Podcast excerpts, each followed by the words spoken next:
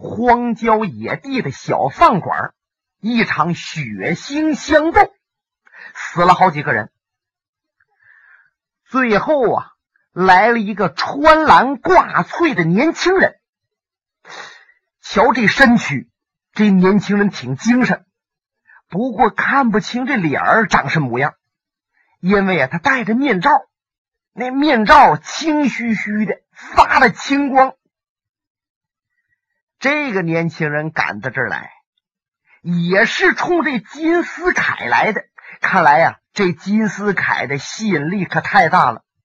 不过，多少人都为得这金斯凯死了。那么，这个年轻人到底是谁？甚至不惜拿青魔手、拿鱼肠剑来换这金斯凯，看来是来路不小。但是李寻欢也拿定了主意，是说什么也不把金斯凯给他。这个蒙面人长叹了一口气：“嗨，看来我只有把我最了不得的宝贝拿出来，才能令你动心呐。”说着话，这年轻人就就地儿唰一个转身儿，啊！李新欢这个人定力是很稳的，不过也着实一愣，怎么呢？这年轻人呢，把自己戴的那青魔手手套摘下来了，然后轻轻的一抖了腕子，拉了个架势，而且说话的嗓音也变了，变得清脆悦耳，那根本就不是男人。是个女人，而且是个年轻的女子。这李寻欢就琢磨：我的眼力是相当强的，可是瞧了半天也没瞧明白这个蒙面人是个女的。哦，原来还是个女子。哎呦，看来这个女子是很有来头的，真令人莫名其妙啊！李寻欢呢，这才注意打量着这蒙面人这女子的。这双手，这双手啊，可特别的细润光滑。你甭说，这蒙面女子那脸长什么模样，这双手就非常的漂亮了。你就是最挑剔的男人，可以说，在这双手上你也挑剔不出来什么。就听这蒙面女子啊，咯咯一乐，李探花。这回你觉着要把金斯凯让给我，心中舒服了吗？嗯。李寻欢没瞧他，一转身从旁边把那酒壶抓过来了，吨吨吨吨吨，自己斟上酒，是滋滋滋喝了两口。李寻欢呢乐了，唉，光看美人。焉能没有美酒啊！我是一边喝着一边瞧啊。哟，看来我是光把手套摘下去，你瞧着我这双手不知足啊！说着话，就见他使劲一扯，把两个衣服袖子扯下来了。就他这衣服袖子，可能是活的，怎么着呢？没缝死，用手一扯，轻轻一捞，哗啦就下来了。他的两个胳膊呀，都露在外边了。李寻欢抬脸一看，嚯，这两条胳膊也真是白皙无比，相当的细润。就见这女子来回抖动的这个胳膊，我说李探花，现在你知足了吗？李寻欢还是坐在那喝酒，是一言不发。不过李寻欢的眼睛可没离开他的身上。这女子一跺脚，哼，李探花呀，像你们这样有能耐的人呐，反正也不容易满足。既然如此，今天我就让你开开眼界。说着话，齐着哗啦，这女子这胆儿也真大。他把外衣都脱了，就剩下里边的短衣和短裤了。虽然说李寻欢在外边有个名叫风流浪子，就很开化了。不过就瞧这女子，能这么大方，当着一个陌生的男人面，把外衣全脱了，胳膊大腿全露着，他还是暗暗吃惊啊，心想：这女子什么叫？小三从知四德，明七真，懂九烈。看来这位什么都不在乎。李寻欢忍不住扑哧乐了。据我李寻欢了解，有一些女子虽然身体长得不错，可是那脸儿不一定好看呢。听李寻欢这么一说，这女子。两眼就一闪寒光，不过马上她这光啊又变柔和了，娇滴滴的声音跟李寻欢说：“怎么着？你怀疑我这脸儿长得不漂亮？”李寻欢不理他，自己喝酒，这喝急了一点啊，低着头还一个劲儿咳嗽。就听那女子接着说：“好吧。”索性今天我就让李探花大人您开开眼。说着，他一抖手，把自己青森森的面罩摘下去了，然后直直的站在李寻欢的前边，让李寻欢欣赏。李寻欢这才慢慢的把头啊抬起来，把眼睛从这酒杯上移到这个女子的脸上了。你可真别说，不怪这女子惨自负，确实长得美貌。两道春山含翠柳叶眉，一双秋水无尘杏核眼，鼻如悬胆，口似丹珠，牙白如玉，脸脸生辉，再加上这对元宝的耳朵，那真是美女一个，倾国倾城啊！李探花，你看现在可不可以把金丝铠给我呢？李寻欢上一眼下一眼，把他打量了半天，轻轻的把酒杯端起来，冲他比划了一下：“小姐，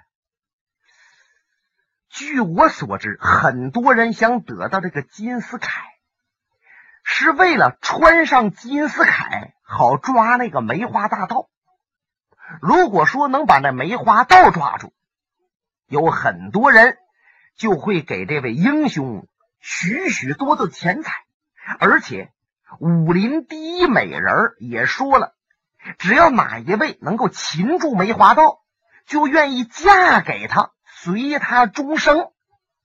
那么，小姐，我想你这个人不至于贪什么钱财吧？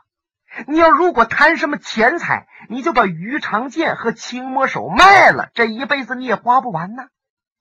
再者说，你本身就是个女子，你也一定不会为了娶那个武林第一美人喽。所以我就想不明白，你为什么也这么费尽心机得到金丝铠呀？哼，这女子！把这小嘴往起一撅，李探花，我告诉你，我这人有个脾气，越得不到的东西，我是越想得到。哦，是这样啊，那我李寻欢也有这个脾气，我不想给别人的东西啊，我就一定不给。要瞧你说的，这女子把最后的手段拿出来了，什么手段呢？他呼的一下钻到李寻欢怀里边来了，一屁股坐在李寻欢大腿上了。不，你说这胆儿该有多大吧？然后他用手一勾李寻欢的脖子，拿眼角撩了一下李寻欢。他就见呢，李寻欢一个手拿着酒杯，另一个手还掐着那个小飞刀呢。他就用胳膊呀碰了一下李寻欢，瞧你。人家都在你怀里边，也不说把刀收起来。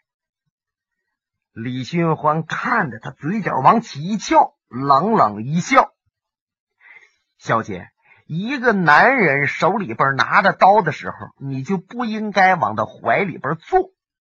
怎么着？你还舍得杀我呀？杀你都不一定。可是今天我要告诉你两件事：一，你不要太自负了，以为你长得美貌无双，谁都不及你；再一点，你不要认为你勾引哪个男人。哪个男人都上你的套。说着话，李寻欢拿着刀的手轻轻往起一抬，就在他这脖子上啊，呲削了一下。本来这女子啊，身体很柔软的，躺在靠在李寻欢怀里边啊，这一下子嘣儿一就僵硬了，不是能不硬吗？吓得呀！脸色也变了，顺着鼻洼鬓角一个劲儿往下淌香汗。当时这嘴也不好使了，浑身慢慢哆嗦着，两眼捏呆呆瞧着李寻欢。李寻欢拿眼一瞪他：“怎么着？我这刀不会离开你脖子，你这脖子不会离开我刀远点吗？”一听李寻欢这话呀，这女子噌一下就窜出去了。他也窜大不劲儿了，这一下跑外边去了。李寻欢把刀收起来，冲他一摆手：“小姐，外边冰天雪地，你穿这身衣服能受得了吗？小心生病。把衣服穿好了，马上给我离开这儿。”这女子两眼冒着火，她瞧着李寻欢呢。是来硬的呀，他也打不过；来软的呀，他还不好使。可以说，就他这种方法，有多少男人都拜倒在他的石榴裙下。甚至有人形容他，说他这个女人呢，长得是貌比天仙，可是专门领着男人下地狱。你说这女人还了得吗？现在他瞧着李寻欢是无可奈何。从门外呀，又来到了里边，低着头，嘁的咔嚓把衣服穿好了，把那青魔手和鱼肠剑都掖好，背在身上，然后一转身到外边。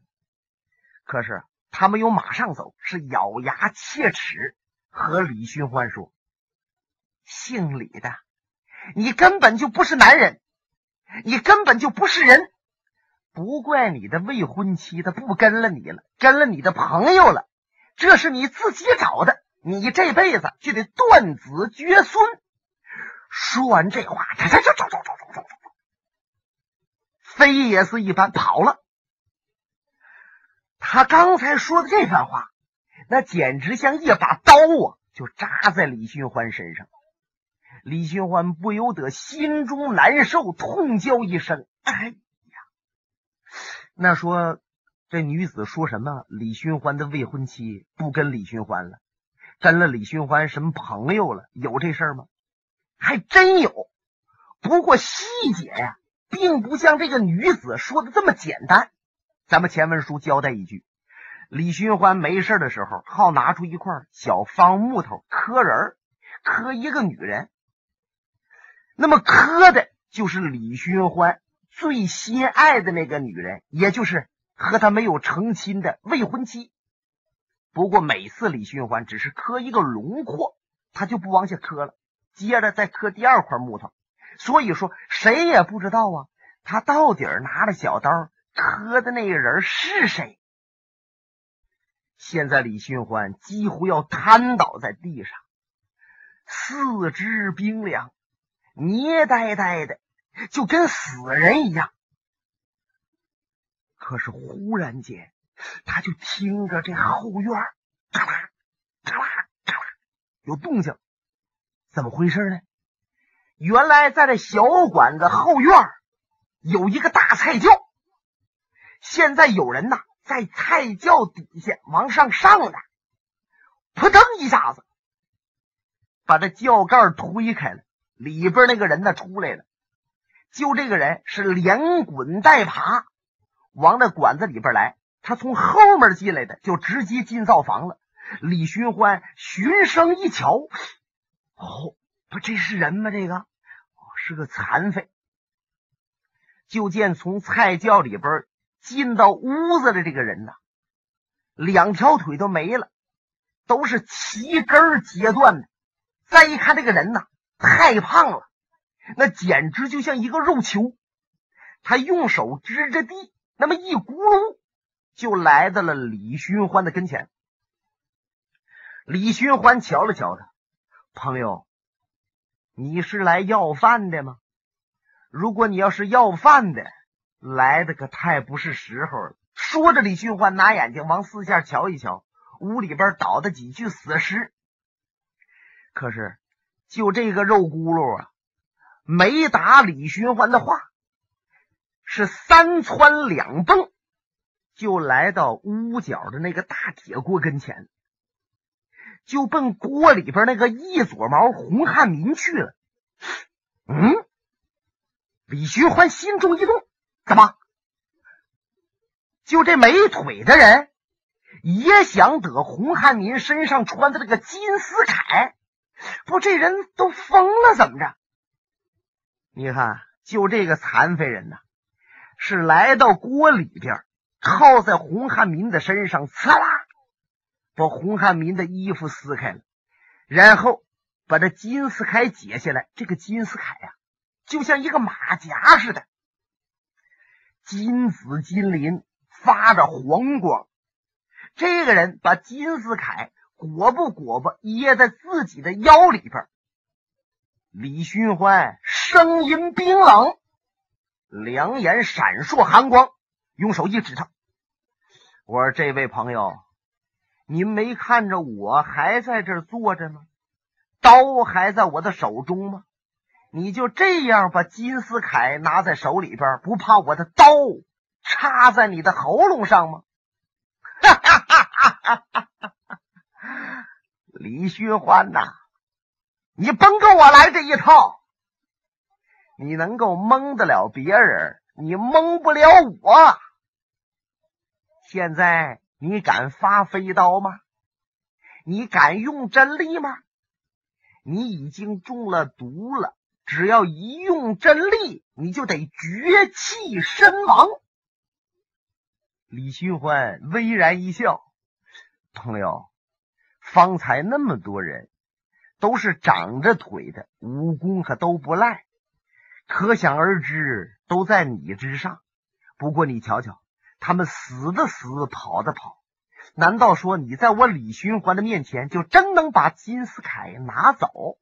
李寻欢，你别跟我装腔作势了。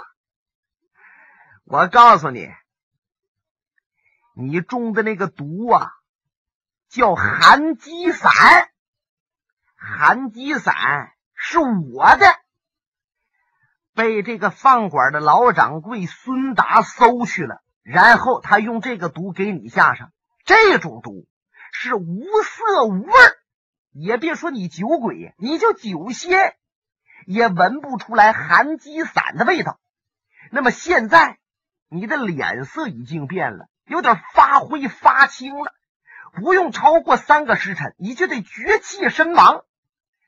如果说你小李飞刀真没中毒的话，刚才你都不能让那个人走。我说算了啊，我也不想杀你，你自己慢慢在这等死吧。说着话，这位用手拄着地，三窜两蹦出去了，然后在后院抓过来一匹马。你还别说，这位功夫真不错，噌就上去了。就听个马蹄儿踏踏，哇，跑远了，马蹄声没了。李寻欢的脑袋一胀。像柳冠斗那么大，那说李寻欢到底中没中毒？中毒了，只不过李寻欢定力稳，把那孙达老头和那个年轻的女子都给骗过了，但是没骗得了没有腿的这个人。书中交代，没腿的这个人呐，就是段铎段文华，人送外号。玉面紫都，那说这个段铎到底是谁呢？咱们上文书交代了，孙达老头子把总瓢把子金川的老婆紫薇夫人给拐跑了。其实紫薇夫人先前她跟的是段铎段文华，因为这个事儿呢，让总瓢把子她丈夫知道了，这紫薇夫人和段铎就私奔了。但是总瓢把子背后追他们呢，紫薇夫人要找个靠山，就投奔孙达老头了。你看，开始孙达老头也不知道紫薇夫人和小白脸段铎不错，哎，他就领着紫薇夫人跑。后来呀，孙达知道了这紫薇夫人和段铎还有那么一段事儿，孙达也够狠的，把段铎抓住，双腿砍下去了，然后把他关在地窖里边，让他活活不成，死死不了。每天呢，就给点猪油拌饭。你看，就把这么一个玉面子都就折腾到这个模样。这玉面子都过去在江湖上闯荡的时候相当毒啊！他灌食一种毒药叫寒鸡散，这寒鸡散就落到孙达手中了。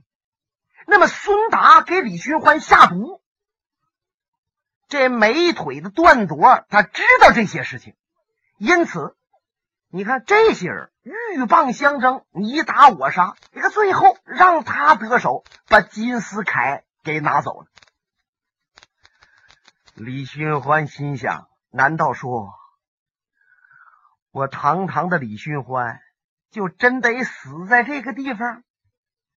不过凭感觉，气脉已经不足了，自己也都直倒气儿，浑身一点力没有，大概是阳寿已尽，我命休矣。他瞧一瞧一撮毛的死尸，再看一看那孙达四仰八叉。咽喉处冒着黑血，唉，我李寻欢就是死啊，也别死在这个肮脏的地方，我还是到外边死吧。李寻欢想站起来，可是没起来，他这一个跟头又趴下了，他就这么慢慢往出爬，从这后院出来，爬到雪地之上，说什么也爬不动了。他勉强用手扳着自己的腿。盘腿坐好，把这腰板啊拔直了。他是这么琢磨的：就即使我死，我也得坐的端端正正的死。然后从怀里边又拿出一块小木头，拿出刀来慢慢磕。没过几下，已经磕出了一个人的轮廓。他把这木头人对着自己的脸儿，说出了一句话：“诗音呐。”我再也见不着你了。看来他心里边那个女人呐，叫诗音。这时候李寻欢就感觉到天旋地转，忽然有一个人咵的一把拦腰把他抱起来了。少爷，少爷！李寻欢强打精神，睁眼一看，抱他的不是别人，正是他那个仆人，那赶车的大汉。这赶车大汉受李寻欢的吩咐，在前边那个地方看着马车，把黑蛇的死尸也埋了。不过他左等李寻欢不来，是右等李寻欢不见，他这才赶到馆子这个地方来找。就瞧着李寻欢在雪地倒着呢。李寻欢趴在他肩膀上，告诉他：“穿甲呀。”如果在三个时辰之内能够找着一个没腿的，或许我还有活命。他身上有解药。哎，少爷，你放心吧。这大汉呢，眼泪一对一双往下淌着，是抬手把李寻欢背在身后，啊，是快步如飞，他就奔前边啊马汤的一趟血印去了。这大汉一阵狂奔，你就骑着马都不一定有他快。他足足跑出去十几里地，忽然站住了。怎么着？就见前边树趟子边有一匹马。哎，那个没腿的人呐，身子就倚在那树边，背后冲着他们这面。大汉心中想：可能这个人呐下了马，在那儿接手呢。他轻轻的把李寻欢放下。高抬步，轻落足，来到这个美腿的背后，大叫一声：“小子，你哪里走？”本节目由哈尔滨大地评书艺术研究所研究录制。刚才播送的是长篇评书《多情剑客无情剑》。